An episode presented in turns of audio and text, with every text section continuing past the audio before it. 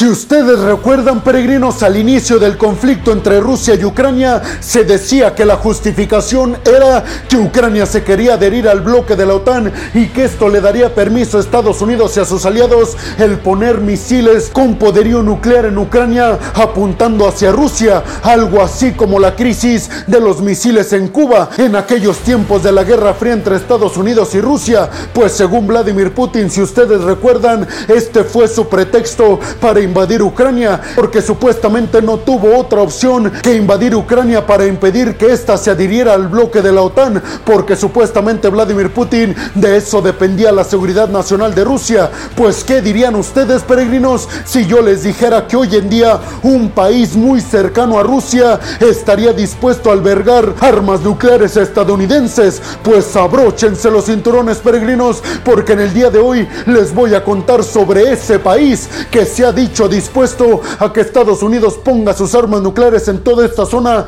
y eso haga disuadir las intenciones de Vladimir Putin de presionar el botón nuclear o de seguir invadiendo más territorios europeos. Y es que el presidente polaco Andrzej Duda acaba de anunciar la posibilidad de albergar estas armas nucleares por parte de Estados Unidos en su territorio. ¿Con qué objetivo? Pues dice el presidente polaco con el de mantener la paz en toda esta región y de que Vladimir Putin se ha advertido fuertemente de que se intenta avanzar más hacia el oeste de Europa se topará con armamento nuclear estadounidense. El presidente Andrzej Duda de Polonia dijo que ya ha mantenido conversaciones de altísimo nivel con diplomáticos de Washington y dijo se ha mantenido en la mesa este tema y hemos llegado a muy buenos acuerdos. Sin embargo, dijo, todavía no puedo asegurar cuándo tendremos ese poderío nuclear estadounidense en nuestro territorio, pero lo que sí les digo a todos los ciudadanos de Europa, pero por supuesto a la ciudadanía polaca, es que Estados Unidos y nosotros estamos en una misma línea al conversar sobre las necesidades para que Vladimir Putin realmente tenga miedo de Occidente y no se atreva a invadir otros territorios o a presionar el botón nuclear en contra de Ucrania. Andrzej Duda dijo que en gran parte la crisis que se está dando en toda esta región es porque Polonia o algún otro país cercano a Rusia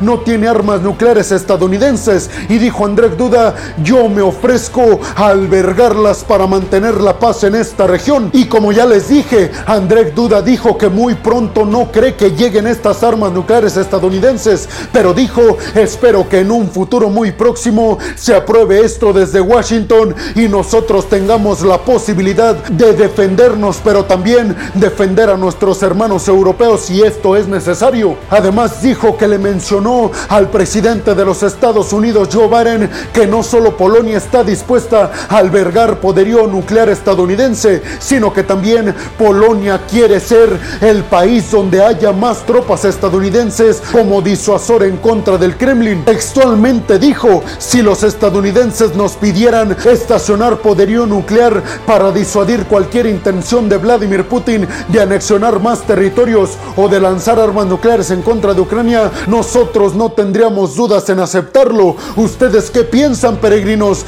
¿Creen realmente que Polonia, a través de su presidente Andrzej Duda, estén dispuestos a albergar armas nucleares estadounidenses o lo están diciendo como discurso para que Vladimir Putin vea que realmente hay peligro de que armas estadounidenses, al menos nuclearmente, se acerquen a territorio ruso? Y por último, me gustaría conocer su opinión, peregrinos, del pretexto que tuvo Vladimir Putin para invadir Ucrania. ¿Creen que se justifique esta atroz invasión en contra de Ucrania porque supuestamente Zelensky quería ejercer su libertad e intentar pertenecer al bloque europeo? Déjenme su opinión en la zona de los comentarios. Bienvenidos a un nuevo video de geopolítica en el cual, como ustedes ya saben, les voy a platicar lo más importante que ha acontecido a niveles diplomáticos y geopolíticos alrededor de todo el mundo. Y vámonos rápidamente con la segunda noticia del día de hoy, peregrinos, y es que un alto funcionario de la política estadounidense acaba de afirmar que tiene toda la información para declarar que Rusia se está quedando sin reservas de armamento para ser utilizado en contra de Ucrania. Específicamente el diplomático dijo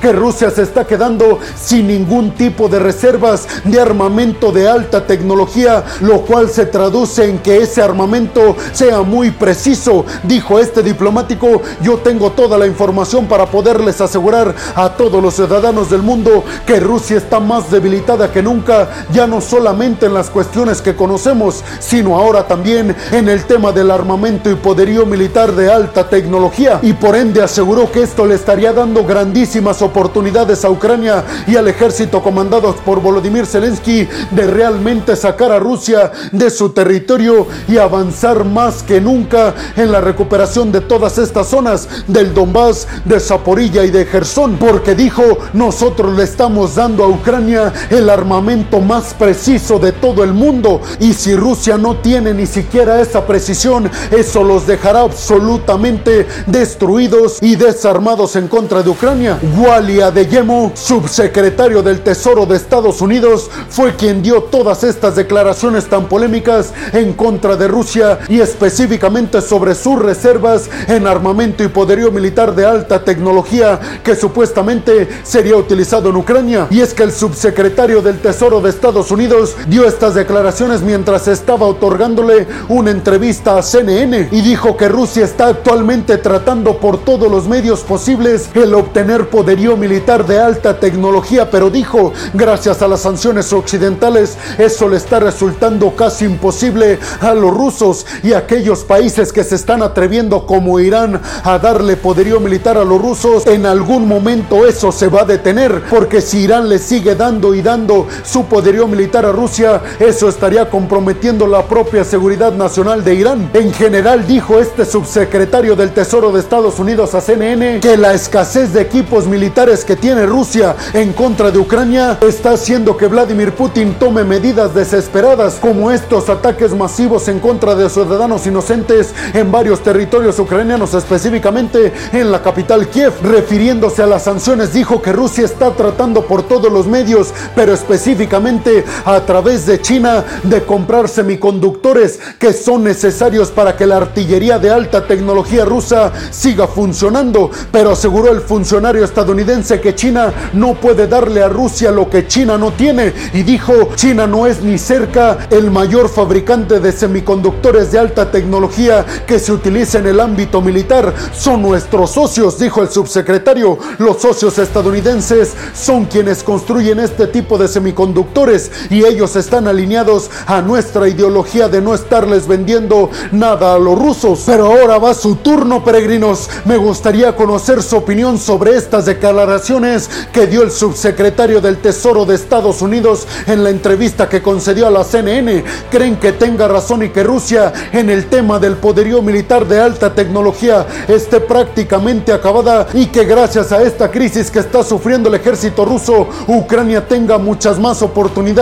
de sacar a los rusos de su territorio debido a que el ejército ucraniano sí tendría armamento y poderío militar de alta tecnología porque Occidente se lo está suministrando específicamente refiriéndonos a poderío militar estilo los sistemas de misiles HIMARS. Déjenme su opinión en la zona de los comentarios. Y vámonos rápidamente con la tercera noticia del día de hoy que realmente a mí me sorprendió muchísimo peregrinos y es que vean, Arabia Saudita acaba de anunciar un de ayuda en asistencia humanitaria para Ucrania. Sí, escucharon bien, Arabia Saudita. El paquete sería de unos 400 millones de dólares para ayudar humanitariamente, específicamente a los civiles que están lastimados por la guerra en Ucrania. El príncipe Mohammed bin Salman aseguró que tiene todo el respaldo del reino para ayudar a Ucrania y dijo, nosotros tenemos la ideología de que este tipo de conflictos son inaceptables y abogamos porque se resuelva inmediatamente,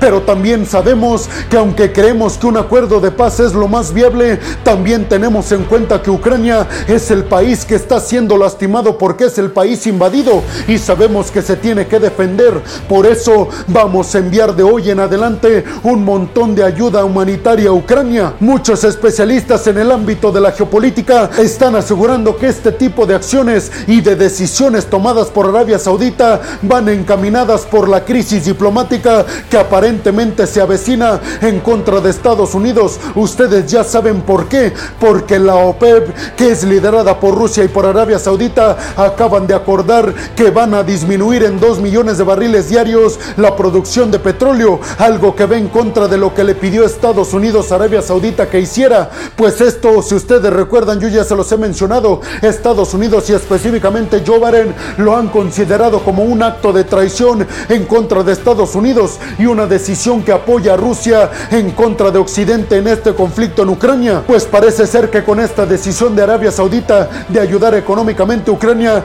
quieren decirle a Estados Unidos que ellos están del lado estadounidense y no del ruso. Pero ustedes qué piensan, peregrinos? ¿Por qué razón creen que Arabia Saudita vaya a ayudar económicamente, específicamente en el tema humanitario Ucrania, en su conflicto contra Rusia? ¿Creen esta teoría de que lo está haciendo para aliviar las perezas en contra de Estados Unidos y para darle el mensaje a Joe Biden de que ellos están en contra de Rusia y a favor de Estados Unidos? Y sobre todo, ¿creen que de aquí en adelante mejoren o empeoren las relaciones diplomáticas entre Arabia Saudita y Estados Unidos? Déjenme su opinión en la zona de los comentarios. Y vámonos rápidamente con la cuarta noticia del día de hoy que viene desde China y una decisión que afectará gravemente al mercado energético europeo. Y es que desde el gigante asiático acaban de anunciar que van a dejar de suministrar energía específicamente gas natural a Europa. Es decir, que el gigante asiático ya no va a revenderles gas natural a Europa, gas natural que China le compra a Rusia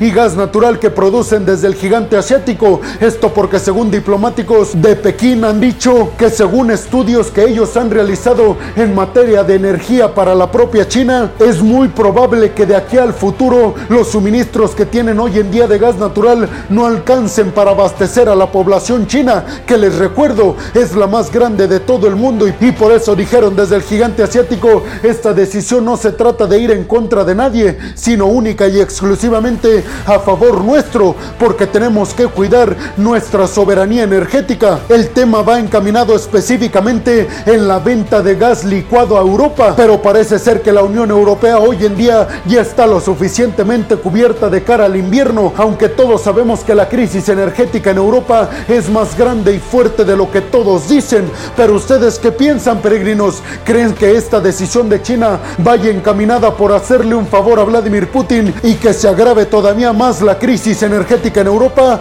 Déjenme su opinión en la zona de los comentarios. Y vámonos rápidamente con la cuarta noticia del día de hoy es que Estados Unidos acaba de anunciar una nueva estrategia para el Ártico en la que tiene como principal objetivo sacar a Rusia y a China de las intenciones de quedarse con el Ártico. La estrategia se basa en cuatro pilares fundamentales. La seguridad, el cambio climático y la protección del medio ambiente, desarrollo económico sustentable y la cooperación internacional en esta región por parte de los aliados estadounidenses. Hay que recordar que Biden creó el 26 de agosto de este año el cargo de embajador para asuntos especiales del Ártico, es decir, que se va a poner ahí a una persona encargada única y exclusivamente de promover los intereses y la perspectiva estadounidense en esta región del Ártico, sobre todo, como ya se los dije, para que China y Rusia no se queden con esta zona del mundo. Pero ustedes qué piensan, peregrinos? ¿Creen que Estados Unidos logre quedarse con el Ártico y promover sus intereses en esta región? ¿O creen que China y Rusia tengan una posibilidad de quitar a los estadounidenses y a los occidentales como la mayor hegemonía y los controladores de esta región del mundo? Déjenme su opinión en la zona de los comentarios.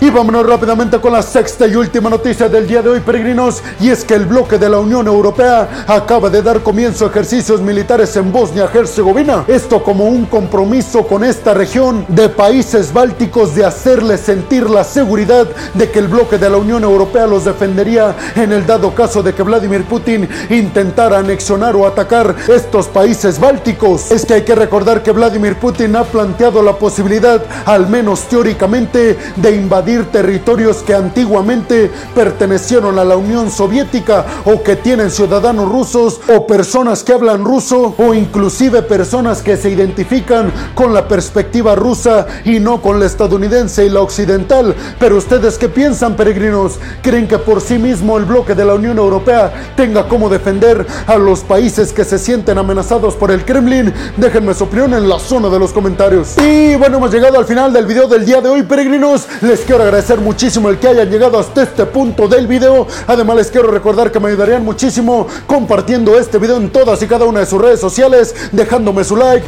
y también dejándome su opinión en la zona de los comentarios. Además, les recuerdo que si están escuchando esto desde Spotify, no se olviden de seguir al podcast. Si están viendo esto en Facebook o en Instagram, tampoco se olviden de compartir el video, de darle like y de dejar su comentario. Por último, les pediría que si están viendo y escuchando esto desde YouTube, También compartan el video en todas y cada una de sus redes sociales. Suscríbanse al canal y activen la campanita para que les lleguen todas y cada una de las notificaciones cuando suba un video nuevo de geopolítica o de otras cuestiones a mi canal. Y como última petición, peregrinos, les agradecería muchísimo que fueran a mi canal de Twitch. Como peregrino Alejandro me pueden encontrar y ahí voy a estar transmitiendo a diario. Ahí me pueden consultar todo lo que quieran en tiempo real. Pero no me gustaría irme sin antes agradecerles a todas y a todos el apoyo que me dan, peregrinos. Porque créanme, sin ustedes este proyecto simple y sencillamente no podría ser posible. Así que muchas, pero muchas gracias, peregrinos. Sin más por el momento, nos vemos en el siguiente video de Geopolítica.